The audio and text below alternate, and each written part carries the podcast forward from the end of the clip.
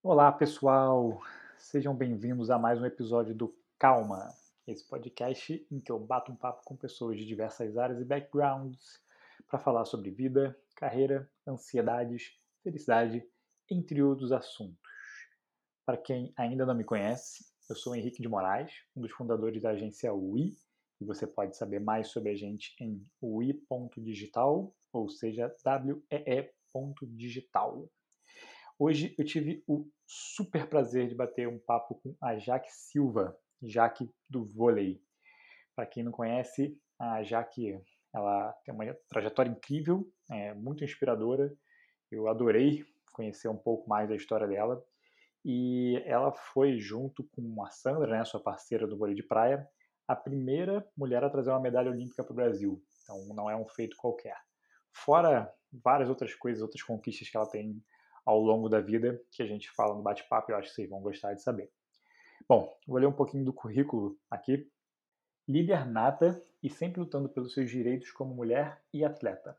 Jaqueline sempre teve temperamento forte, uma característica sua comparada apenas com seu talento no vôlei, nas quadras e na areia, que a levou a três Olimpíadas e muitas conquistas representando o Brasil.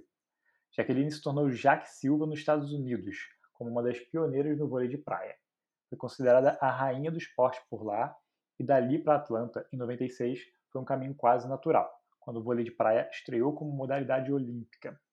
Com Sandra Pires, se tornou a primeira mulher a conquistar uma medalha de ouro em Olimpíadas, a primeira brasileira a conquistar o ouro em esportes coletivos. Hoje, Jack se dedica ao belo projeto Atletas Inteligentes, através do qual incentiva o jovem a se manter na escola através do vôlei. O projeto lhe rendeu o prêmio de campeão pelo esporte da Unesco, ao lado de outros esportistas da sua magnitude como Pelé e Michael Schumacher. O incentivo ao esporte não para por aí, já que também é técnica de equipes de alto nível, equipes estudantis e realiza palestras motivacionais e clínicas de vôlei. Ela participou de três Olimpíadas, duas em quadra e uma na areia. Ela foi medalha de ouro nas Olimpíadas de Atlanta, em 96, venceu 41 eventos da WPVA, que é a Associação Feminina de Vôlei de Praia dos Estados Unidos, e foi líder de pontos entre 87 e 90 na mesma associação. E, durante cinco anos, subiu ao pódio em todos os torneios que participou. Enfim, é uma trajetória incrível, é uma história muito linda e eu adorei é, bater esse papo com ela. Eu espero que vocês curtam também e que se inspirem bastante. Vamos ao episódio.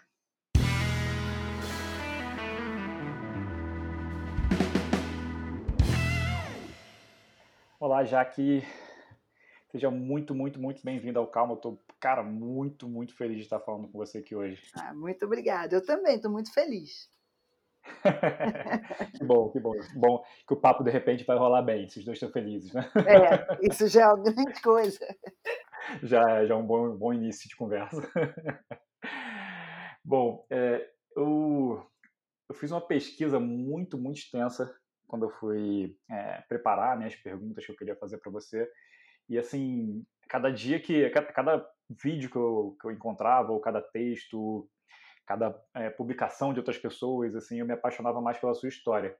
E especialmente, é, assim, pela sua determinação, né? É, você foi muito determinada não só no que você queria fazer, né? Que você amava, que era jogar vôlei, mas você também lutou sempre pelos seus direitos, pelo que era certo. Então, assim, isso é, isso é muito impressionante, né? Especialmente que você fez isso, você começou a fazer isso muito nova. E tem uma frase que eu sou apaixonado que fala o seguinte, que é escolhas fáceis, vida difícil, escolhas difíceis, vida fácil. E assim, por mais que eu não acho que a sua vida tenha sido fácil, né, porque assim, passou por muitas dificuldades, é, de qualquer jeito, eu acho que essa frase se encaixa porque você fez as escolhas difíceis para depois colher esses frutos, né, mais para frente. E e, assim, é, escolhendo o caminho difícil, você acabou se tornando uma referência para o Brasil, enfim, é, fazendo, trazendo a primeira medalha olímpica é, é, feminina, né, para o Brasil, enfim. E aí eu queria começar perguntando sobre um assunto que me chamou a atenção, né, que acho que foi em 84, se eu não me engano, você, você passou por um período que você foi afastada da seleção e ninguém te contratava. E aí eu li que você chegou até a rifar uma vez para poder se virar e conseguir pagar as contas. E eu queria que você falasse um pouco sobre esse momento. Eu queria começar falando sobre esse período, assim, como é que você estava se sentindo, como estava a sua cabeça nessa hora? Oi, Henrique. Olha, é, eu era muito jovem, né? Muito nova. E uhum. era, era, era, uma, era uma fase muito importante para o esporte. E, assim, era eu comecei quando eu comecei com, com voleibol com seleção carioca depois seleção brasileira naquela época no meu começo ali o esporte era amador não existia profissionalismo nenhum não existia patrocínio nada disso né então uhum. nós é, era aquela a família que ajudava você a praticar o esporte a desenvolver a ir a ter dinheiro para viajar essas coisas todas então, nessa época, foi, foi uma época que teve a transição, que começou, começaram a, a ter essa, essa, começou a ter essa discussão de patrocínio, patrocínio no esporte, e, e isso era uma coisa que nós não conhecíamos como atletas, né? Então partia muito da, da, dos organizadores do esporte. Eram eles que falavam sobre isso, eram eles que começaram a desenvolver isso, principalmente o voleibol, que saiu na frente com essa coisa de patrocínio na camisa da seleção brasileira de, no caso era o voleibol de quadra, né? Uhum. Então, assim, era, é muito louco você participar de uma, de, de uma mudança dessa, principalmente né, de quando você está ali fazendo por amor, literalmente por amor, e, e aquilo começa a ter a possibilidade de você se profissionalizar. Só que não era muito claro, aliás, não, não tinha clareza nenhuma nesse sentido, sabe? Ninguém parou e falou para os atletas o que estava acontecendo, o que, que ia mudar na vida dos atletas.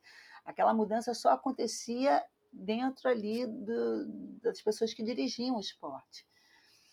E é lógico que na, naquela época tinha uma, uma diferença dos meninos para as meninas, né? Na época tinha ali a seleção masculina de voleibol que, que vinha ganhando, vinha, sabe, fazendo um bom trabalho que era a época é, da Jornada nas Estrelas, da Viagem ao Fundo do Mar, de Bernard, Bernardinho, sabe? E eles realmente eram fantásticos, né? Eles pareciam assim, eram quase uma banda de rock, todo mundo adorava assistir eles vencerem, ganharem, e eles eram cheios de truques, né? Essa coisa do viagem ao fundo do mar, jornada, eles eram muito talentosos, habilidosos, né? E nós, as meninas, nós éramos mais as meninas do vôlei de, de quadra. Não, é, não tínhamos essas qualidades todas como, como jogadoras, mas tínhamos assim, era um time que despontava pela, é, pela questão da equipe, né? Assim, e tinha uma coisa que era, que era bonita, assim, éramos, éramos muito jovens e, e, e, e cada um tinha uma, cada uma tinha uma história para contar, assim, assim. Lembro que é, eu, Isabel, nós frequentávamos muito teatro e, e víamos muitos shows e na, era uma época assim meio revolucionária, de sabe, de posto 9, baixo Leblon, uhum. entendeu? Tínhamos uma era uma vínhamos de uma história bem diferente assim, sabe, com, com muita personalidade é, nos seus posicionamentos. E Isabel é, era mãe muito jovem, depois Vera Moss ficou mãe muito jovem, e, então tinha todo um eram, eram mulheres assim que tinham uma, uma, uma, uma diferença assim, eram atletas mulheres que traziam uma história diferente de só como de repente só somente umas jogadoras jogadoras de voleibol. Uhum. Então foi isso, assim. E, né, aí, aí, quando aconteceu essa transição, essa mudança, ah, nós sentimos. É, quando começou isso, os meninos foram os primeiros agraciados com, a, com essa coisa do, do profissionalismo e eles recebiam por a, pela, pela, pela, pela propaganda da camisa e, e nós mulheres não, nós éramos praticamente é, a, a confederação fazia a, a, negociava as, as, duas imagens do, do homem e da mulher, mas só quem recebia eram os homens. E isso deixava a gente bem frustrado, assim. Aí quando as meninas entravam no vestiário, aquele, aquele assunto era o primeiro assunto do dia. Né? Mas aí ficou no vestiário durante muito tempo, né? E aquilo foi inflando, né? E eu acho que eu era muito muito garota nessa época e achava aquilo um absurdo, né? Uhum. Até o dia que eu achei que aquilo tinha que ser falado sobre aquilo, aquilo tinha que ser sair do vestiário e, e virar um assunto mesmo, né? Porque da uhum. diferença dos homens e das mulheres mas como, como mulher naquela, como mulheres naquela época não era para contestar nada. Uhum. Era só para aceitar. E aí, como eu não aceitei, me posicionei, fiz uma série de coisas, eu acabei sendo afastada. E uhum. aí, um, o afastamento também é, gerou muita gerou muita entrevista, muita matéria, acabei ficando sem espaço para jogar no Brasil, e aí através de algumas pessoas, e eu buscando saída para a situação, acabei indo para a Califórnia. Ah, tá. E você, quanto tempo levou desde que você foi afastada até você ir para Califórnia? Ah, eu, eu, tive que me desapegar de uma série de coisas. eu tive que construir a minha saída, mas era bem mais fácil, né? Eu fico sempre, eu sempre imagino assim, como foi fácil, mesmo na época eu sofri bastante, eu lembro disso, mas era foi foi bem mais fácil assim de você eh, se posicionar, posicionar e, e tomar uma atitude daquele tamanho, sabe? Eu fico pensando uhum. como hoje, eu acho que seria muito difícil para mim mas assim, a partir do momento que eu vi que não tinha muita chance de jogar mais no Brasil, eu comecei a entrar em contato com as pessoas para saber. É, eu já tinha participado de uma Olimpíada em Los Angeles e, e eu ia para a praia em Los Angeles. Eu saía da Vila Olímpica, de vez em quando eu fugia e eu gostava de andar com o pessoal é, de vela, né? E eu andava com eles, e eles estavam na praia. No, que eu, no caminho que eu ia para a praia, eu comecei a perceber que tinham várias redes de voleibol de, de, de, praia, né? E eu joguei muito voleibol de praia. Eu comecei jogando voleibol na, na, na praia de Copacabana. E eu tinha umas revistas também de voleibol, e no final, sempre no fim da revista, tinha um, umas fotos de, de, campeonatos de vôlei, sempre de, é, de homens, assim, jogando, os meninos. Uhum. Então eu achei que aquilo, poxa, era legal. Eu ia e tentava descobrir aquilo. Quer dizer, quando aconteceu isso tudo, eu comecei a, a buscar uma forma de voltar para os Estados Unidos. E uhum. aí comecei a fazer contato. Na época não tinha internet, nada disso. E eu conheci um jogador, Celso Calastro, foi uma pessoa que me ajudou muito. Na época ele jogava nos Estados Unidos, Bebeto de Freitas, que jogava também. Eles jogavam, eles jogavam um campeonato profissional que tinha lá nos Estados Unidos, que eram quatro homens e duas mulheres jogando no, no mesmo time, quadra, que era bem interessante. E era um campeonato profissional que estava crescendo muito nos Estados Unidos. E aí eles fizeram umas pontes. O Celso fez uma ponte com um americano, Paul Gross, que foi uma pessoa que me ajudou muito na entrada nos Estados Unidos. É assim, eu não sei, é, é, tem muito sofrimento nessa história, mas tem é sofrimento assim, porque eu acho que é isso, por isso que eu acho que essas coisas, quando você é muito jovem, você você não tem muito peso nas suas decisões, sabe? Uhum. Então hoje parece que qualquer decisão que eu tome, ela precisa, você reflete muito, né? Você tem ou não, não sei. Pode ser que eu esteja achando isso nesse momento, pode ser que não. Se tiver que tomar uma decisão aí, se aquilo for realmente do fundo do meu coração, tiver que tomar, eu, eu vou tomar. Mas naquela época eu tinha, tinha que vender algumas coisas minhas, não só. Eu rifei uma Vespa que eu tinha, uhum. que era uma, uma scooter italiana é, vendi as minhas coisas todas que eu tinha de apartamento, de casa, de louça, de, de tudo que você pode imaginar, de roupa, tudo foi vendido. eu literalmente fui para os Estados Unidos para ir embora, para descobrir minha vida mesmo. Ah, legal. E voltando no assunto dessa, que a gente que você falou ali logo no quando estava contando né, a história da diferença, quando o patrocínio começou a entrar no time, que só os homens recebiam. É, a gente sabe que ainda hoje existe uma diferença muito grande, né, nas modalidades femininas e masculinas, especialmente em alguns esportes. Por exemplo, futebol, né, tem uma diferença, acho que discrepante é, do salário, Nossa. enfim. É, é, e, mas você acha que a gente evoluiu em algum sentido, é, especialmente no vôlei, né, no esporte que você praticou a vida inteira? Não. Você acha que, que existe, existe, uma evolução ou, é, ou ainda não é suficiente? Como é que você vê isso hoje em dia? Ah, no voleibol, a evolução foi, foi muito grande, muito grande. Hoje, algumas vezes, a, as mulheres podem até receber mais do que os homens. É, interessante. É, é muito interessante. Eu acho que ali foi um marco mesmo, definiu bastante essa história, sabe? Porque uhum. veio à tona uma diferença absurda. E depois, assim, no caso do voleibol de praia, as mulheres ganharam a medalha de ouro na frente dos homens também já, já saiu na frente.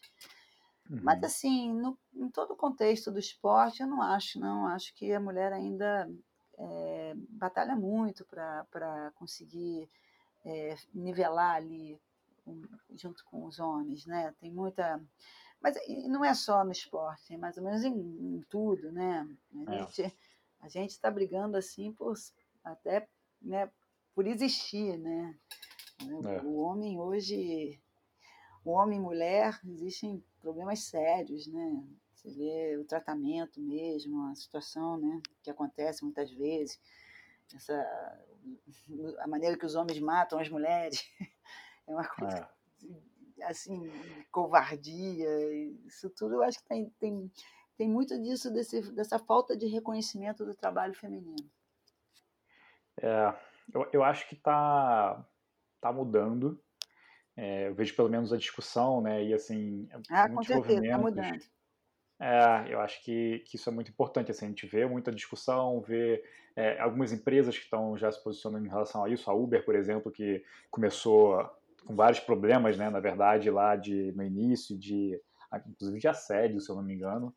É, hoje em dia eles mudaram de CEO e, e o cara, assim, ele, ele foca muito, tem vários depoimentos de executivas, né, que estão é, crescendo e são muito incentivadas e, e, são muito valorizadas lá dentro. É, acho que é um passo importante, né?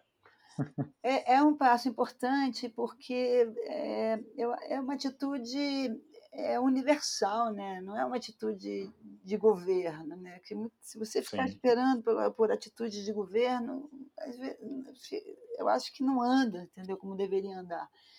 Então, eu acho que cada um se começar a entender a situação e, e usar ferramentas para que, que, que determinadas coisas parem de acontecer, é muito válido. Sim, verdade. E, e principalmente no Brasil, você, você, você olha, assim, principalmente a mulher, quando faz um trabalho, que normalmente são homens que fazem, você olha e você você, você pensa, nossa, é uma mulher fazendo, sabe? Aqui é, aqui é mais difícil isso, entendeu? Uhum. É, quando você viaja, você vê mulheres mais em situações de, de igualdade e, e, você, não, você não se assusta tanto, entendeu? Aqui ainda existe muito essa, essa diferença desse trabalho que, que a mulher ocupa o mesmo trabalho do homem, entendeu? Então é. a gente precisa se acostumar mais. A mulher precisa ser, sabe, tá no, no ambiente. A, a, gente precisa que a mulher seja, que todos se acostumem mais dela, ela existir é, é, da mesma natural, né? Naturalmente, exatamente. É. E é engraçado que mesmo aqui no Brasil, por exemplo, eu ouvi uma vez umas meninas falando sobre o machismo velado, né, que você não percebe às vezes e que, assim, sai sem querer, na verdade, né? nem a pessoa está tentando esconder nem nada, mas, assim, são expressões que a gente usa no dia a dia e que são machistas e a gente não percebe. Então, é, por exemplo, quando uma mulher faz um trabalho muito bem feito e aí o cara fala assim, nossa, não sei quem colocou o pau na mesa. É, é. Sabe? Ou então, então, nossa, fez que nem homem. Tem isso, né? Fala assim, não, eu fiz que nem uma mulher, pô. É que, assim, é o, é o, é o engraçado, entendeu? Que pode, se, se, se, se, as coisas fossem normais, mas não são, entendeu? Acaba que, é. isso, acaba que isso é, é uma coisa que desqualifica, né? Sabe? É. E é nessa, é nessa que a mulher, a mulher vai para um lugar que não tem que ir, sabe? Porque uhum. se, se, todo mundo tivesse na boa, isso daí entendeu? Ah, ó. mas não é, entendeu? É, eu já tive, por exemplo, eu fui uma vez é, chamada pra, pela, pela Confederação Brasileira de Vôlei para ser treinadora da, da, das equipes sub-17 e sub-19. E eu era a única mulher de treinadora, o resto todos eram homens, os, os, os diretores eram homens, os coordenadores eram homens, os outros técnicos eram homens e eu era a única mulher. Uhum. A impressão que eu tinha é que toda vez que eu falava alguma coisa, o que era. É, não era porque eu era mulher, mas eu tinha uma. Um, um, eu via uma coisa diferente, eu tinha uma sensibilidade diferente, por ser mulher, com certeza. Uhum. E, mas toda vez que eu falava, eu sentia que a, a, as minhas palavras não, não, não, traziam nada, não fazia efeito nenhum, entendeu? Era praticamente passa aí, passa aí, continua, fala outra coisa. aquilo, aquilo, era muito, muito ruim, assim, para mim. É muito frustrante, né? Muito frustrante. E, mas eu não parei de falar e acabei que acabaram comigo, né? Aquela assim, então, acabou que uma hora eu fui convidada a sair da da, do, do, da, da minha posição de treinadora, porque eu tinha um olhar diferente. Então, assim, é, não sei se eu fosse um homem com aquele olhar que eu tinha, se aquele tratamento aconteceria, entendeu? É. É, deixa eu te fazer uma pergunta. É, você pode responder só se você se sentir confortável respondendo, tá? Mas é que eu fiquei curioso, assim, na época, é, assim, o que aconteceu com você quando você foi afastada, de certa forma aconteceu uma, um assédio moral ali, né? É, mas na época acontecia também de ter assédio sexual ou coisas nesse sentido, porque é, hoje, hoje a gente tem um movimento enorme falando sobre isso, né? E é. a gente vê que, que é uma coisa que está arraigada na, na, cultura geral, assim, especialmente é, quando nesse mundo que é, é acho que era mais dominado ainda pelos homens, né, antigamente. É. Ah, o, esporte, acho que isso era muito abafado. O esporte é muito dominado pelos homens. Existem pouquíssimas Ainda, né? É, é, é não, se você olhar assim, é, to, as, os homens dirigem as mulheres no uhum. esporte. É, 90%, 95%. Mas assim, não, naquela época, não, pelo menos comigo não aconteceu. Não, uhum. não era esse o problema, entendeu? Ah. Mas eu, mas é muito próximo, né? Porque existe isso. Existe. Sim. Eu conheço histórias. Ah. É, eu, eu tava, eu assisti aquele filme, acho que eu esqueci o nome agora, é Mulheres de Ouro, talvez, é esse o nome? Um documentário, você participou, e eram vários atletas também participando, e aí tem uma menina que ela fala sobre isso, né, acho que ela era nadadora, e o técnico dela né, assediava ela. Assim, é. cara, é. E ela era muito nova. Acho que ela tinha 9, 10 anos, uma coisa assim, era bem nova, né? Maranhão. Como é que é o nome dela? É. é... Peraí. Eu Joana Maranhão. Joana, Joana Maranhão. Maranhão. Joana. Cara, Joana. É. é. cara, a história surreal, era muito nova, cara. Assim, é, é um... Enfim.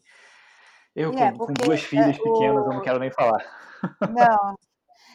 É, porque o, o treinador, é, o professor, né, eles são, em determinado momento, eles são, eles se tornam pessoas, assim, importantíssimas, na, né, para para um atleta, é, para um aluno, né? Então, é, é ali um, é uma coisa assim, principalmente atletas hoje em dia, né? Porque já aconteceu outros casos aqui no, no esporte do Brasil, sabe? Uhum. E que as mães e os pais confiam naquele, naquele, naquele personagem ali e, na realidade está interpretando um, um, um, treinador que, que quer com que aquele atleta sabe se torne o melhor atleta que vai cuidar do atleta e aquilo pode sair por um, né?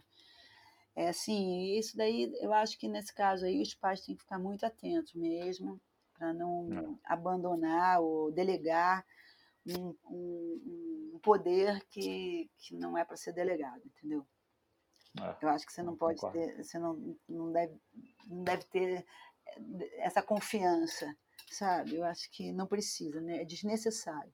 Eu acho que é sempre bom você saber, é, você ter controle né, dos filhos, né? Sim, com certeza. Concordo totalmente. É, tá, vamos voltar então aqui para. Vamos voltar para a nossa história. É, vamos lá. Você estava você tava, então é, indo para Califórnia, né? E como é que foi isso? Você, você, você falava inglês? Como é que foi Não, essa... falava pouquíssimo. Eu fiz cultura inglesa aqui no Brasil, três anos, mas quando a gente chega lá fora, parece que você não sabe é nada mesmo. Né? Aí, mas eu sabia jogar vôlei, entendeu? Então eu me salvava assim, todas as situações eu me garantia em cima do vôlei. Até uhum. eu acho que eu tenho certeza que foi uma das coisas que eu né, fui de cabeça, né? Porque se eu não conseguia falar, eu conseguia fazer, né?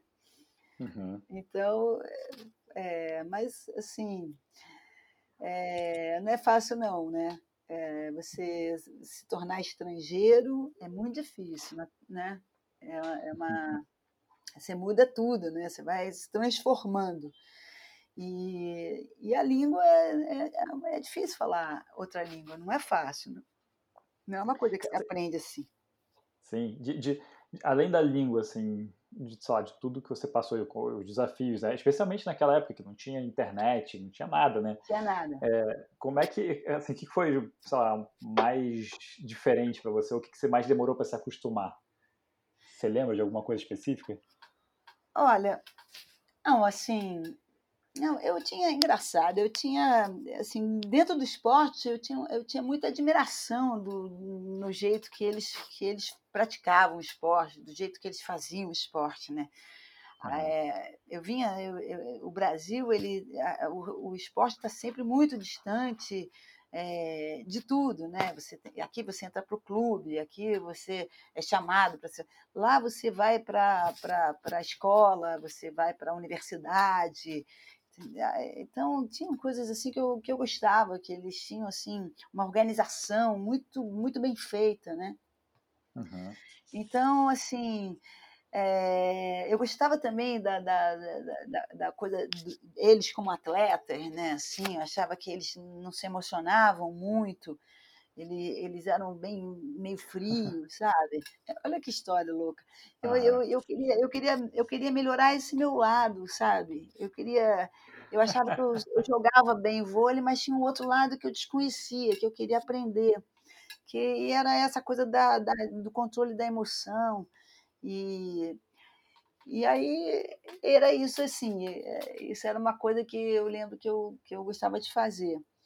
Eu, eu tive, assim, lógico, eh, conheci vários brasileiros lá, lógico que eram meus amigos, eram os brasileiros, mas, assim, eu vivia muito durante a época que, que eu jogava, que eu, que eu, que eu ia a campeonatos, isso, isso me, me deixava muito feliz, né?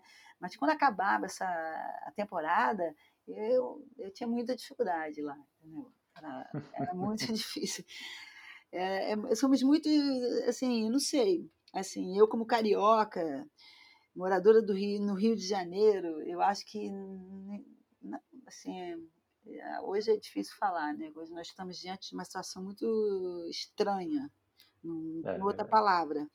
Mas o Rio de Janeiro é um, para mim, é uma cidade espetacular para viver, entendeu? Então, é o concurso. Entendeu? Então, quando acabava a minha função como trabalho e de atleta, essas coisas, aí eu caía no dia a dia do americano, aquilo me deixava é, meio depressiva. É, né? E, e para comer, porque assim, uma coisa que todo mundo sente falta lá é a comida brasileira, né? Você, ah, mas eu cozinhava, não, eu sempre cozinhei, cozinhava lá direto ah. e procurava os restaurantes é, peruanos, né? Pollo, pollo louco, eu ia nos restaurantes, eu ia procurar coisa mais um restaurante brasileiro, entendeu? Sim, italiano. Aí chegava, eu acho que comida nunca foi o meu problema lá, não. Nunca. Ah, Graças bom. a Deus. E é, com essa questão da confiança que você falou, né, de tentar absorver um pouco dessa fresa, eu sei que, que a Sandra falava que você era bem rígida, né? e você acha que isso veio por conta desse, desse aprendizado lá nos Estados Unidos?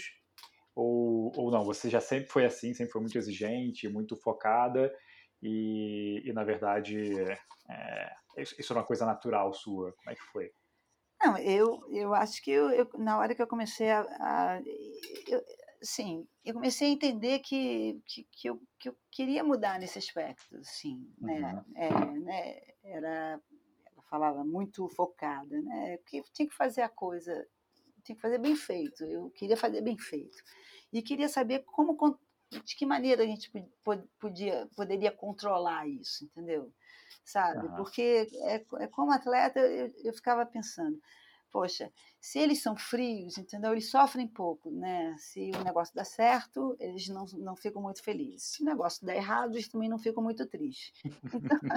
Então, tá sempre linear ali, né? então, né? Pô, você, não, é, você não tem aquela, né? Que aqui o, o, Brasil não. O Brasil, quando tá tudo certo, é um maravilhoso, todo mundo é uma merda, ele é o máximo.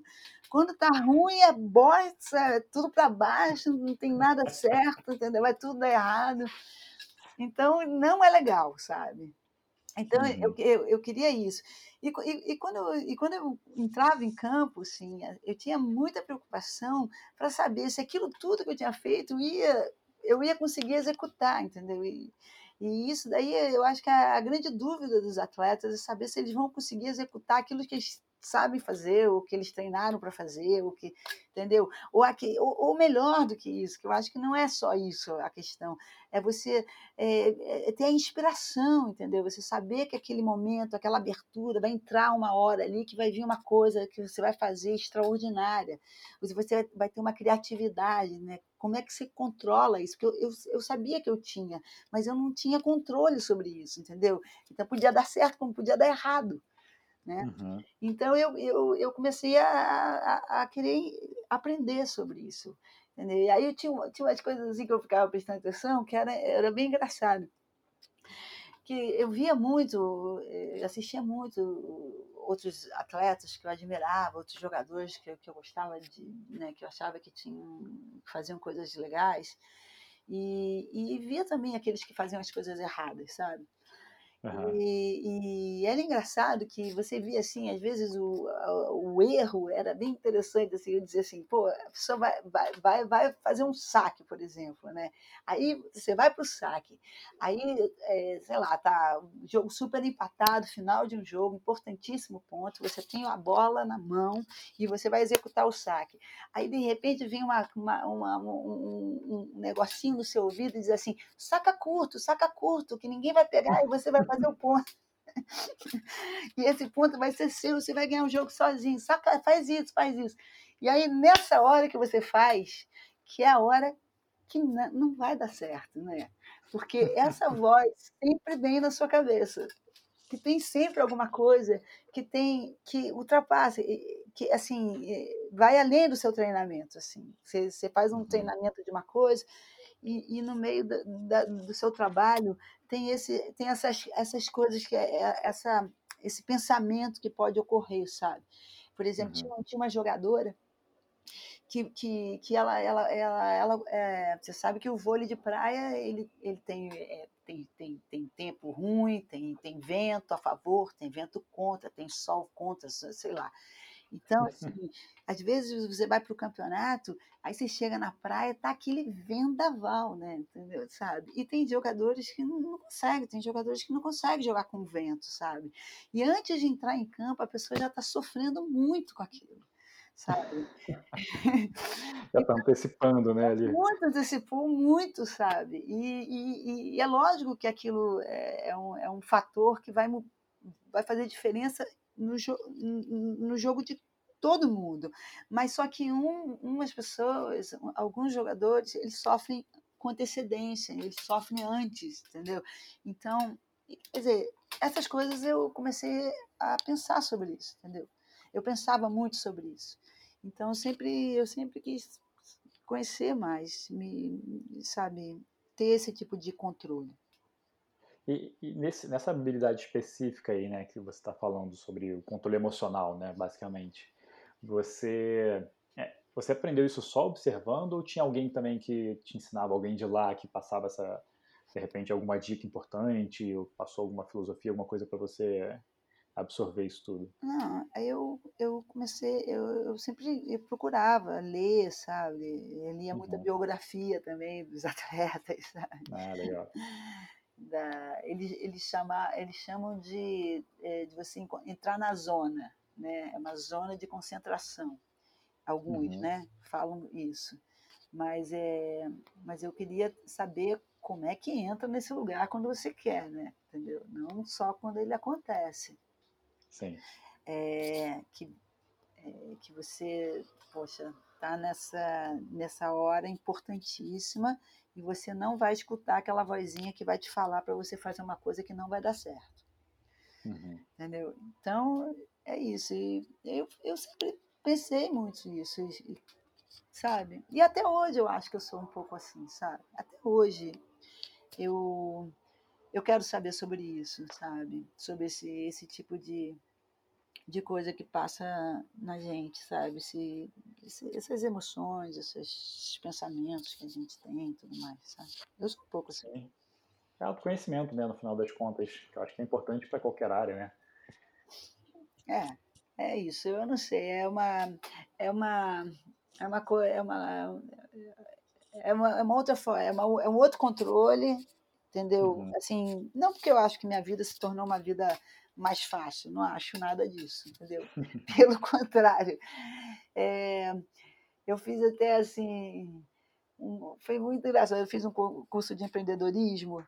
é, porque eu estava querendo ah, encontrar um, um equilíbrio na minha vida. Eu achei que depois de, né, ah, essas coisas que a gente fica achando que, na, que tudo que você faz, tudo que você já fez, tudo que você é, ainda não é o suficiente.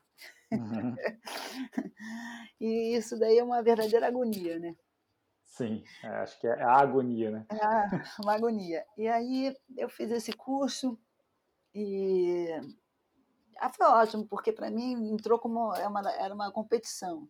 Virou uma competição essa história. Uhum. Aí, é, aí lógico, a competição, quando, eu- quando eu vi que era competição, aí eu me empenhei, né? Com tudo, né? Aí, aí eu e o grupo que eu, que eu fiz parte vencemos a competição. Aí eu ganhei o livro, aí é um livro até meio, não sei, não sei nem onde está o livro. Aí tinha sobre essa, essa coisa no livro de, de é, essa coisa do, do pensamento, né? Do de você saber as coisas que você, a forma que você pensa as coisas. Aí eu comecei a ler isso, eu falei, poxa, que interessante isso, né? Porque realmente tem horas que a gente fica com, com pensando tanta coisa, tanta coisa, que e- e os pensamentos ou você é o máximo ou você é uma merda, né? Ele não tem. Aí a maioria das vezes é mais, mais para mal do que para bem, entendeu? Verdade. É. Aí eu falei, pô, mas, é- mas era só um, um pedaço, não era, o, não era o livro todo é sobre isso, era só sobre uma coisa, sobre assim. Aí eu falei, nossa, que coisa interessante. E eu, pô, falei, não, eu vou, eu vou me voltar para essa parte agora, entendeu? Porque eu alguma coisa eu devo estar procurando, que eu vou me meter com esse negócio de empreendedorismo, não sei nem se isso daí tem a ver comigo, entendeu? Porque pô, não é possível, isso deve ser alguma coisa, alguma hora, minha, alguma coisa dentro de mim que, que continue insatisfeita, ou, ou que continue dizendo para mim que, poxa, e agora? Você é campeã olímpica, você é, você é, já foi tanta coisa, já, já escreveu três livros, você já fez, ah, sei lá, sei lá, você que sabe, você que estudou minha, minha vida aí, sabe e, e ainda não e ainda não conseguiu ficar equilibrada na vida. Aí eu falei, olha, então eu falei, não, não é possível que isso vá continuar, né? Eu, eu vou passar a vida nessa tristeza, né? Porque nada vai, vai parar com isso. Aí É, fala. não, isso, isso é engraçado, né? O... Acho que qualquer um passa por isso, qualquer um sente isso, né? Você vai conquistando as coisas e você vai acostumando com tudo que você conquistou. Seja grande, pequeno, assim, né? É, acho que qualquer um passa por isso, independentemente de até onde você chegou. É, se houve pessoas que conquistaram rios de dinheiro e ainda estão disputando com, com uma pessoa que tem um iate maior, né? É. Então, é, e uma coisa que eu aprendi, pelo menos, que me ajuda, né? Não que, que elimine isso, né? mas assim, que ajuda um pouco, é, é praticar gratidão. E aí todo dia eu anoto três coisas que eu sou grato por, seja pequena, grande, qualquer coisa que aconteceu no dia.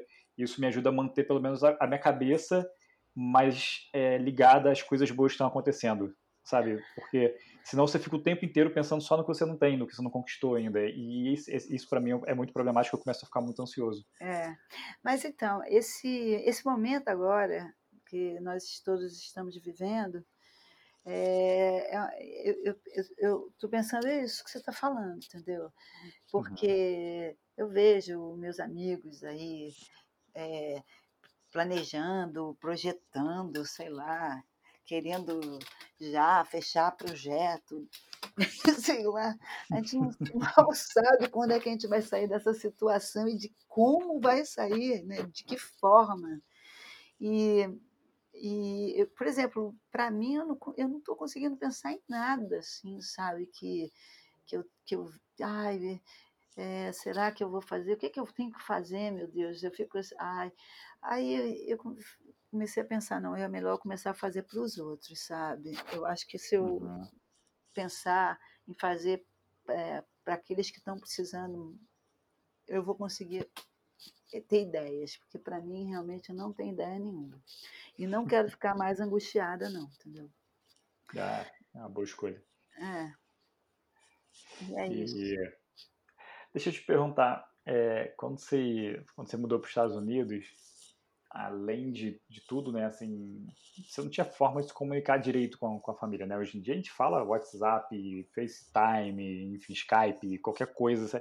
É a coisa mais fácil que tem. É mais, é mais fácil você estar tá falando com as pessoas do que você não está falando, né? Porque mesmo quando você não quer falar, alguém te liga, alguém te manda uma mensagem, alguém fala com você ali. Nossa, essa, essa época agora que a gente está em casa, eu achei que a gente. Pô, me, agora estou colada com o celular, não consigo nem tomar banho sem celular. Porra, tá ridícula a cena aí. Mas na, naquela época você não tinha isso tudo. É, e eu, eu, eu Devia ser melhor, hein? Devia ser melhor. A vida era bem melhor. Era mais simples, né? É porque, assim, não, é, gastava-se muito dinheiro com ligação, né? Pô, era uma fortuna. Mas, ao mesmo tempo, a sua identidade estava ali salva, né? Assim, não se... Você praticamente era dono do seu nariz, né? É verdade. Até porque hoje em dia, até para você fazer alguma coisa, você falou que você lia né, na época, biografia e tudo mais, até para você sentar para ler é difícil, né? Porque você senta para ler e de repente chega um WhatsApp. Você tem que lutar com a sua contra a vontade de, de abrir o celular e ver que, quem foi que mandou mensagem ou o que, que Não é? aconteceu. É? Ah, pois é. Pois é, então eu fico pensando agora, é, se isso que está acontecendo com a gente nesse momento é para que nós, seres humanos, é, sei lá, se transforme essa vida em outra coisa, eu, sei lá, e está me transformando pior, que eu estou achando que eu estou ficando mais conectada. Eu não quero, eu não era assim, entendeu? Eu estaria, sei lá, na praia, dando treino, correndo, fazendo ginástica, agora estou colada com esse negócio aqui, entendeu? É, é verdade. eu acho, eu acho que está todo mundo passando por isso, na verdade, né? É. Assim, é, é para conseguir mudar, vai precisar de muita meditação, porque vai. todo mundo parado em casa, sem fazer nada, porra, vai ser difícil. sem fazer nada que é difícil, né? É, Ou será é. o quê? Vai, a gente não está nem na metade do caminho, né? A gente, vai, a gente, nem, a gente ainda não, não se ajoelhou, eu acho. Nossa, que horror. É. Mas deixa eu te perguntar, eu, eu ouvi uma história, cara, que eu ri tanto, que a Sandra, quando, quando mudou, ela era noiva e ela gastou 4 mil dólares com, falando com, com o noivo no telefone. Que horror aquilo. Eu falei, agora, agora acabou com o noivo, né? Depois, quando veio a conta de 4 mil dólares, não tinha mais noivado, né? Acabou. Caraca, foi ele que pagou? Não, foi ela, né? Quem ligou foi ela. Quem estava carente, né? É, mas era bom, né? Porque ali, pelo menos, essa questão do dinheiro, você, com a sua carência, você tinha valor, né? Que agora não tem mais. É verdade. Agora você pode ficar carente, você vai, descasca no telefone que não acontece nada, o que é péssimo, né? É verdade, é verdade. Inclusive, não só assim, porque pelo menos o, o, noivo provavelmente você quer falar, né? Pior são as pessoas que você não quer falar e ainda assim elas não pagam nada para te ligar, né? É, é verdade. Isso é mais difícil. Mas quando você estava lá, você quem, quem, você sentia mais saudade assim? Com quem você gastava seus, seus dólares ligando? Ah, com a família. Família, principalmente. Com a né? família, né? era. Ai. Mas era, mas era assim, era, era também, era conta alta, conta alta o tempo inteiro, sabe? A da Sandra barrou, ela bateu o meu, meu. Eu chegava a 1.500 por aí, que era um absurdo, já era um absurdo, entendeu? Sabe? Era um absurdo. Caraca, é verdade. É. Eu acho que, tem, acho que tem gente que vive com 1.500 dólares nos Estados Unidos, né? Porra, você imagina. Mas era, mas era, era muito louco, né? Assim, isso. Eu acho que assim até na, durante os Jogos Olímpicos lá que nós vencemos, tinha esse lado aí que era ótimo, porque é, no, o nosso contato com o que o, o, com o nosso desempenho, né? Que a gente começou a Olimpíada ganhando e tudo mais, e tinha toda uma expectativa que que fôssemos vencer, né? Então, é, o que o, e isso acontecia no Brasil, mas gente, nós não, não, não vivenciávamos aquilo, sabe? Hum. Que ajudou bastante. Você imagina hoje, você vai para uma Olimpíada, aí pá, tu entra no Facebook e aí começa, pessoal, tá arrasando, estão mandando muito bem. É verdade, é verdade. É que é muito mais concentração, né? Muito Pô, mais força de vontade não, não E bombando o ego na hora errada, né? Aquele, aquele o, o, aquela Copa do Mundo, né? Que, do Brasil aqui, né? Aquela coisa horrível que aconteceu uhum. na Copa do Mundo de Futebol. Do, é, 7 a 1. 7 a 1 que aquilo tudo, já, aqueles jogadores todos na internet, olhando o Facebook, né? Tu imagina que. É, é verdade. Antigamente você, você não tinha contato com ninguém e ainda podia ir para o bar sem ninguém te reconhecer. Pois é, você está vendo? Era uma vida muito melhor, os sentimentos eram outros. E, e, Verdade. Aqui é muito louco, porque assim, o, a Copa do Mundo, o, o, o futebol foi concentrar na, em Teresópolis, né? Aí os jogadores de futebol davam entrevista de gorro, de luva, porque estavam frio. E a Alemanha foi lá para o sul da Bahia, ficou lá numa tribo, correndo, né? trocaram tudo, né? É o Brasil que tinha que estar tá lá com os índios, né? E o outro, ah, meu Deus, que é besteira. O dinheiro atrapalha, né? É, é quando você acaba fazendo escolhas talvez desnecessárias ou sem pensar muito, não sei, enfim. É. Não tenho dinheiro para saber. Quando eu tiver, eu, eu, volto a falar, a gente conversa de novo sobre isso. eu também, vamos embora. Mas aí, deixa eu te perguntar, aí você, tá, você foi para os Estados Unidos e aí você ajudou a desenvolver lá os, o vôlei de praia, né? e seu nome começou a, a, ficar muito conhecido. Você virou a melhor jogadora de, de vôlei de praia lá do, dos Estados Unidos. Isso chegou no Brasil e você foi convidada para voltar, né? Para vir jogar pelo Brasil de novo. Tá certo a história? Ou, é, não, é isso mesmo. E, e assim, você falou, você falou um tempo atrás aí de ego, né? Como é que estava o seu ego nessa hora que você recebeu esse convite para voltar? Eu não, Tendo eu... conquistado tudo que você conquistou, né? Não, eu não, eu não quis, não. Meu ego estava altíssimo. eu falei, tá louco, eu vou voltar para lá, pô, tô bem aqui, pô, tava bombando lá nos Estados Unidos achei que ah, para voltar para aquela história toda, aquela coisa, aquela as mulheres que não que os homens, como é que é? Que os homens controlam as mulheres. Eu só uhum. pensava nisso, entendeu? De novo aquela história. Mas aí o, meu, o meu treinador americano falou, me convenceu, né, que que era um absurdo aquilo, porque assim, era mais ou menos o que vai acontecer agora com o surf, né? O surf entrou na Olimpíada e o surf, assim, se você pensar, ele não é um esporte que combina com os Jogos Olímpicos, né? É uhum. porque o Comitê Olímpico está apelando para todos os lados, né? Eles vivem disso, então eles vão, sabe, daqui a pouco você vai entrar nos Jogos Olímpicos, não vai nem reconhecer o que é mais, né? Acabou toda a essência. Debocha.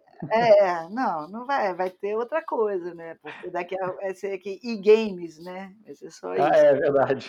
É, é lógico, porque é tudo que dá dinheiro, entendeu? Que dá dinheiro. É, a é, consciência é, deles é essa.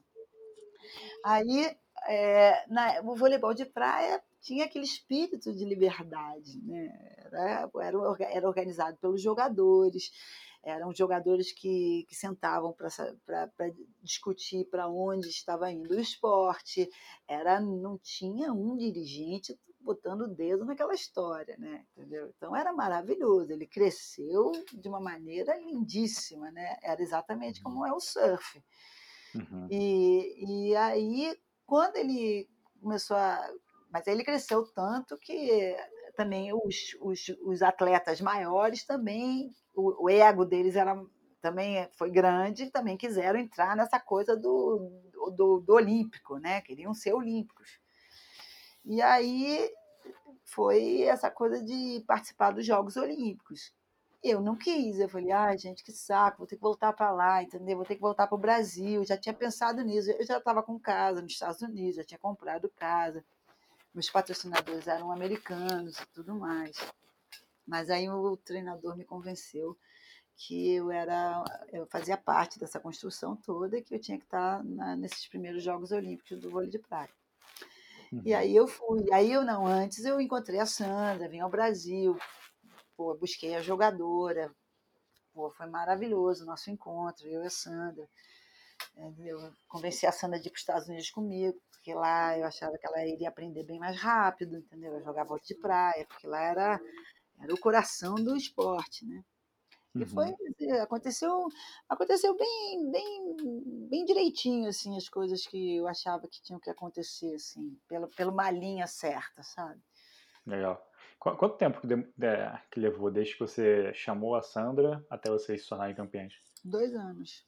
Caraca, muito rápido, né? Muito. Ela foi muito, ela foi muito guerreira, porque ela era primeiro que a Sandra era muito verde assim não, sabe ela era ela era muito é, fisicamente ela era muito forte Sandra mas assim tecnicamente ela precisava desenvolver muita coisa e tinha que ser muito rápido então assim foi um, foi um treinamento puxado posso te dizer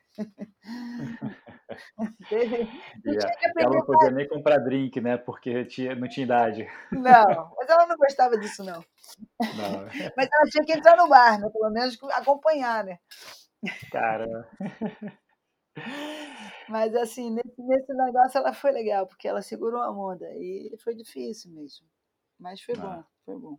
Foi, deu tudo certo. Fico muito feliz com a história, porque a, a história é boa. É, né? Com certeza. E, e quando vocês foram campeões, assim, qual foi o, o pensamento assim, menos, menos provável assim que surgiu na sua cabeça? Porque tem tudo que passa, né? Eu imagino que seja uma emoção muito é, louca, assim, né? Então é quase que indescritível. Mas assim, teve algum pensamento que assim foi muito fora da curva que tenha aparecido, surgido na sua cabeça nessa hora? Não, eu, assim, eu, eu acho que eu, eu, foi, foi, eu acho que foi mais um descanso, sabe? É, um, é quase que um hum. descanso. Falar, ah, graças a Deus, sabe? Tipo, ah, porque ah, é, é, são muitas decisões durante a trajetória. São muitas decisões que você tem que tomar. E, e, e, e, muita coisa você não sabe se, se aquilo vai dar certo, e dá errado também, né? Dá muita coisa errada, imagina. É, eu lembro assim que quando eu, chamei a Sandra, é, eu, eu, no ranking nos Estados Unidos, eu era a primeira do ranking. Aí quando eu encontrei com a Sandra e a gente começou a jogar, o, time só perdia. Aí eu desabei, fui parar no último lugar do ranking junto com a Sandra. Sabe? Aí, porra, Aí eu achei que foi a pior coisa que eu tinha inventado na minha vida. Mas aí, já que eu estava ali, não tinha mais volta, então vamos embora para frente. Então era, então era isso, entendeu? É, porque eu em cima e a Sandra embaixo, como era, também não, não tinha nada a ver, porque como time não poderia funcionar nunca. Só iria funcionar se realmente é, eu caísse, ou as, sei lá, e as duas juntas subissem, né? Juntas. Uhum. E foi uhum. exatamente o que aconteceu.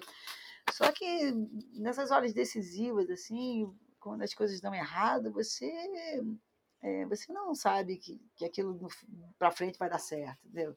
Ou você é, vai e, e, não cede, continua, que foi no caso da gente, entendeu? E a gente continuou e, e de vez em quando dava uma luz, assim, que ia dar certo. De vez em quando uhum. vinham, é, vinham umas coisas assim que, poxa, se desse certo ia dar muito certo, entendeu? Mas mesmo assim foi difícil. e a preparação física, né? Especialmente nessa época, eu acho que era bem, bem intensa e dolorosa, né? Imagino que é, vocês devam ter intensificado muito, especialmente a Sandra, né? Como você falou, ela tinha que, tinha que melhorar muito tecnicamente, né? E assim, para você, para você, qual era a parte mais difícil da, do treinamento, né? Assim, dessa preparação para os Jogos Olímpicos? E se você tinha alguma coisa assim, no dia a dia, tipo, sei lá, alimentação ou qualquer outra coisa, qualquer hábito que fosse difícil de abrir mão? Qual era o mais difícil para você? Ah, ah, eu, fiquei, eu fiquei com muita, muitas manias.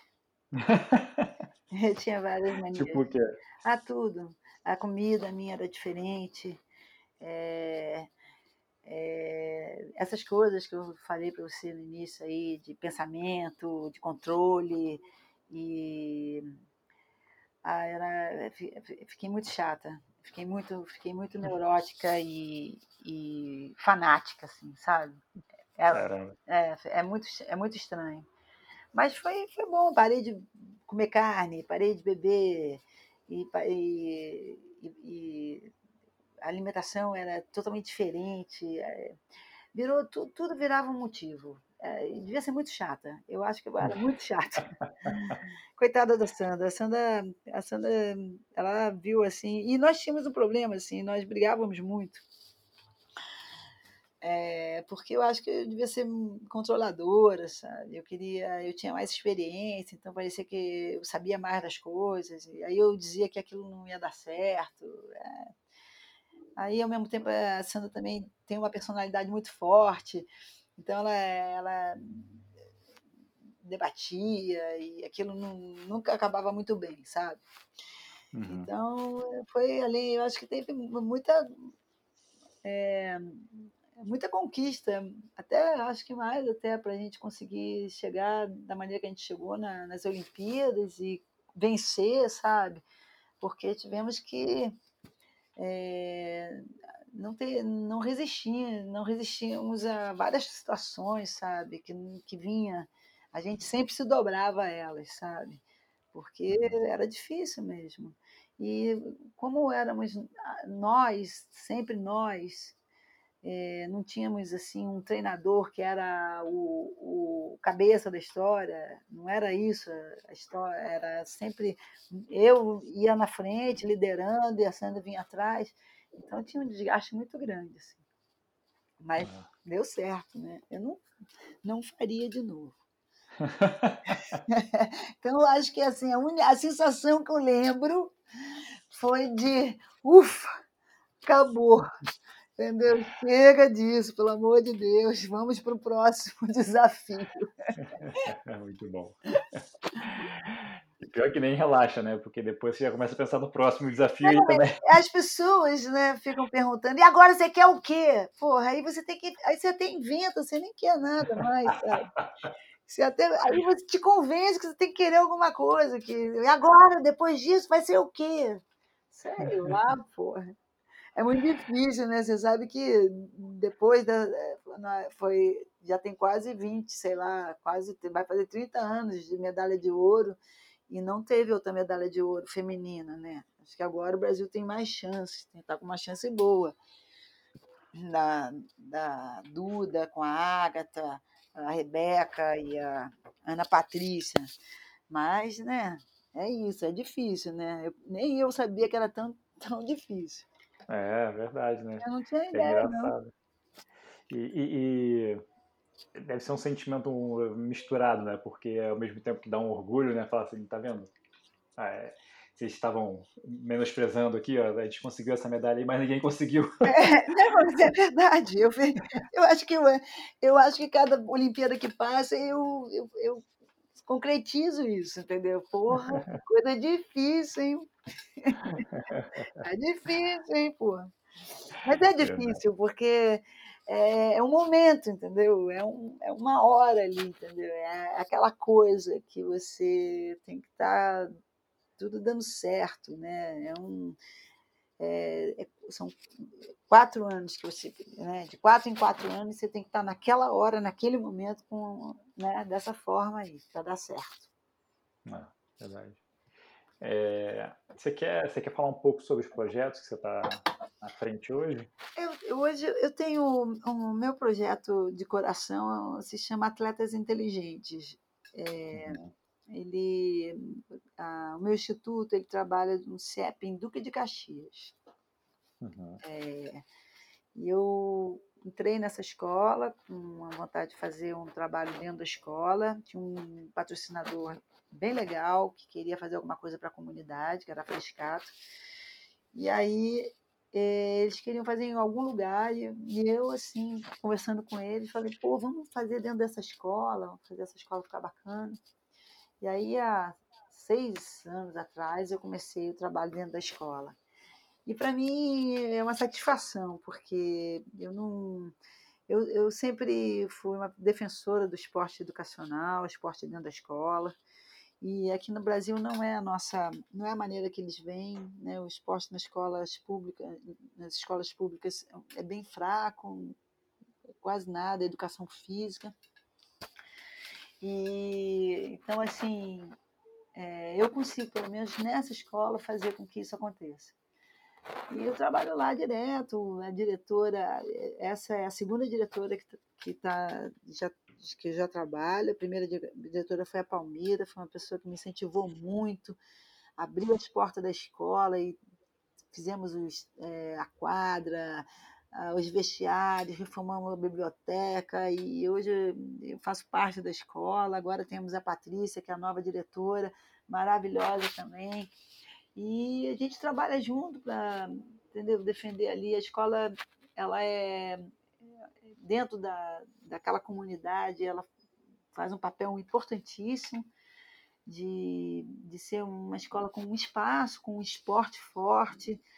É, e, e é isso, a ideia é fazer com que essa escola seja uma escola principal dentro dessa comunidade. Legal. E você está com quanto tempo tocando esse projeto? Sete anos. Sete anos, caramba. E você, você já viu algum talento sabe, brilhar lá?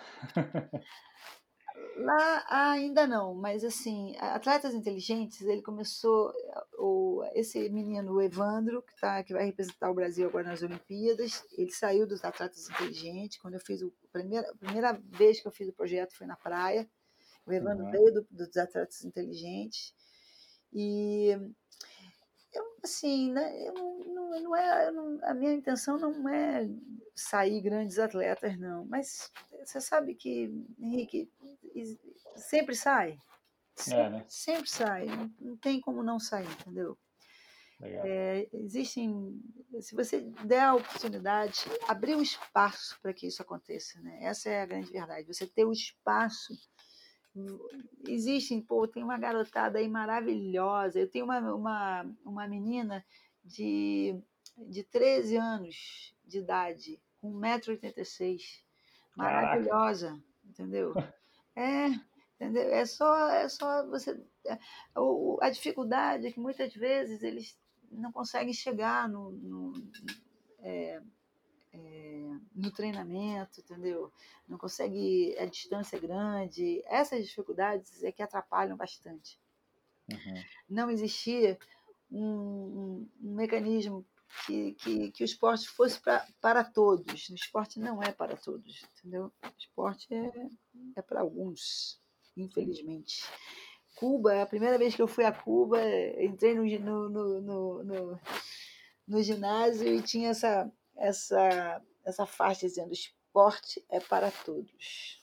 E eu falei assim, poxa, quem dera. tem, você tem um ou mais livros que tenham impactado muito sua vida? Olha, eu não sou muito boa de leitura, não. Eu leio aquelas coisas necessárias, assim, sabe? É, uhum. é, eu agora, por exemplo, eu estou lendo um livro que até... Mas não tem muito a ver, não, entendeu? tá aqui, quer dizer, não tem muito a ver que eu digo assim, as pessoas podem até ficar assustadas, que é assim, é, é, é do viver e do morrer. Fala sobre a vida e a morte. É um livro tibetano. Tava, esse livro está rodando aqui na minha casa há um tempão, não consegui pegar. Aí agora, nessa hora, parece que ele caiu que nem uma luva. Ele é ótimo. É ótimo, entendeu? Foi muito bom, estou muito feliz com ele. Legal, não conheço, vou, vou procurar. Vai procurar que você vai ver que coisa interessante. É, fala sobre as pessoas que não. É que ninguém pensando sobre a morte, né? As pessoas uhum. evitam a morte, né? É como ah. se isso não fosse jamais acontecer. E aí, para falar sobre a morte, a gente tem que começar falando da vida, né? Então é bem interessante. E uma coisa, eu, eu assim, que eu é, é, sobre essas coisas que eu já falei, dessa, desse, que é uma coisa que sempre eu é, refleti, aquela coisa da emoção, do pensamento. Tem um, uma, um livro que eu comecei a ler, e ele acaba que eu sempre pego ele de volta em alguma hora, se chama Um Novo Mundo. É um filósofo, Eckhart Tolle, que chama uhum. ele. E fala sobre, é sobre essa coisa do pensamento, entendeu? Voltando, eu comecei a procurar, a pesquisar e queria saber sobre isso. Aí é um livro que me interessa bastante. É isso. Legal. Ele fala sobre o quê? Ele fala sobre essa, essa, esses pensamentos que, que, que, que a gente tem, entendeu? De, uhum. que controlam as pessoas e que as pessoas ah, legal vivem, é, são influenciadas por, por esse comando e que as pessoas cada vez elas você ser você ser viciado você hoje você é viciado em bebida você é viciado em internet você é viciado em sei lá em, sei lá alguma outra coisa e você também é viciado em pensamento o pensamento é uhum. é uma coisa que que, que, ele, que ele atordou, é, sabe? Ele, ele é compulsivo, ele não para, entendeu? A não ser que você comece a, a, a ver ele, entendeu? A saber que isso está uhum. acontecendo. Não deixar que o pensamento transforme a sua vida, entendeu? O pensamento comande a sua vida. É. Entendeu? Legal. Você não, ter um, você não ser uma pessoa compulsiva pensando. Entendi. Não, pô, muito legal. Vou, vou procurar saber também. Curti os dois já. É, que bom. e... É uma nova, é um novo mundo, uma é, nova consciência. Com certeza. Aí a gente vai sair ainda assim, mais renovado, provavelmente, depois disso ah, tudo. Né? Henrique, eu acho que está na hora da gente começar a pensar mesmo essas coisas, sabe? Tá difícil é. mesmo. Tá muito esquisito. Tá esquisito. Acho que essa é a palavra que define. Tá, tá esquisito. o... E você lembra é, de algum conselho que você tenha recebido, assim, que tenha também criado um efeito muito grande, tenha impactado sua vida? Ah, pode ser de vó, pode ser de. é. Não, tinha um, um ditado que eu falava muito para Sandra, assim, sabe? Porque eu lembro assim que quando logo quando eu levei, quando eu fui com a Sandra para os Estados Unidos, sabe? E eu aí a forma que que achava que era bom para ela aprender era assistir os, os jogadores, né? Os aqueles caras que jogavam bem, as meninas que jogavam bem. Aí eu, a gente fala, eu falava, Sandra, vamos lá sentar atrás daquele jogo lá, a gente fica vendo, a gente fica vendo como eles jogam. Só, só que às vezes eu levava, a gente ia ver os jogos de quem a gente tinha que ganhar depois, das jogadoras, né? Só que Aham. aí a Sandra ficava, ai, que jogadora maravilhosa, nossa, que saque incrível, que defesa, poxa, ela pega tudo. Eu falava, olha, assim, se a gente continuar dessa maneira, a gente não vai ganhar de- delas nunca. Aí eu falava assim, Sandra, quando avistares a sombra de um gigante, olhe para a posição do sol, pode ser um anão. Muito bom. Aí ela falava tinha o tempo olha para a posição. Eu falei, pode ser um anão, pô. Muito bom. Tudo questão de perspectiva, né? De como você olha. Muito bom, cara. Vou usar essa bastante agora. Vou pegar emprestado, com certeza. Ai, ai. E fora, fora o Brasil, né? É, teve. Qual foi o lugar que você mais gostou de morar? Você, você morou também na Europa, né? Eu morei na Itália e morei na, nos Estados Unidos, na Califórnia. Mas eu gostei de morar na Califórnia. Gostei Na naquela época. Hoje, hoje eu não gostaria de morar lá, não. Ah, é? Você, você, você foi? Você ainda vai muito pra lá? Não. Sabe que é um lugar que eu voltei mais uma ou duas vezes. E eu tá- eu- agora eu estou com uma passagem marcada para 3 de junho para Los Angeles. Uhum. Dancei. É. Ai, tô achando até bom, sabia? Aí falei, "Ai, só falta essa, voltar. Agora eu caí nos Estados Unidos. Ah, Aí a Itália foi um lugar que eu morei, mas eu sofri muito. Eu não é gostei. mesmo? Por quê? É muito frio Uhum. e não sei, achei, eu tive muita dificuldade lá. É, não sei. Era, naquela época as pessoas fumavam, fumavam em tudo quanto era lugar, fumavam dentro do restaurante fechado. E eu tinha dificuldade, porque eu não conseguia ficar naquela fumaça toda. Então, e era inverno, inverno tudo fechado. Isso, eu acho que foi isso. Foi o inverno me pegou de jeito lá na Itália. Então eu não gostei. Imagino. É, para brasileiro, frio é sempre. É, é bom passear ali dez e poucos dias, mas quando você começa a morar no frio é muito difícil. Verdade. E você, é, é, hoje, né, é, você tem algum hábito que você implementou, assim, para manter uma vida mais saudável? Fora, fora o esporte, né, assim, mas uma coisa, por exemplo, meditação, ou alguma prática diária que você faça para ficar com a cabeça mais no lugar? Eu não sou, eu não sou de meditação. Uhum. Não, não, não gosto, não sei. Já fiz algumas vezes, mas nunca, nunca me pegou, não.